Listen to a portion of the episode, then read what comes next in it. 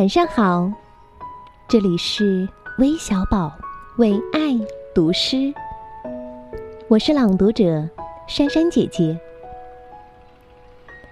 今天为你读的是以色列作家耶胡达·阿米亥的作品《静静的欢乐》，由王嘉欣翻译。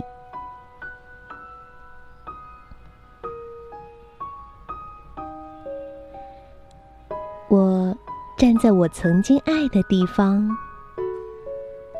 雨在落下，雨丝即是我的家。我在渴望的低语中，想着一片远远的我可以够着的风景。我忆起你，挥动着你的手。就像在擦窗玻璃上的白色雾气，而你的脸仿佛也放大了，从一张从前的已很模糊的照片。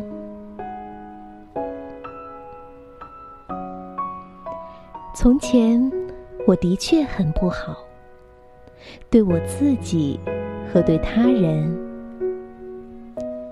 但是这个世界造得如此美丽，就像一条公园里的长椅，为了你好好休息。所以，我现在会找到一种静静的欢乐，只是太晚了，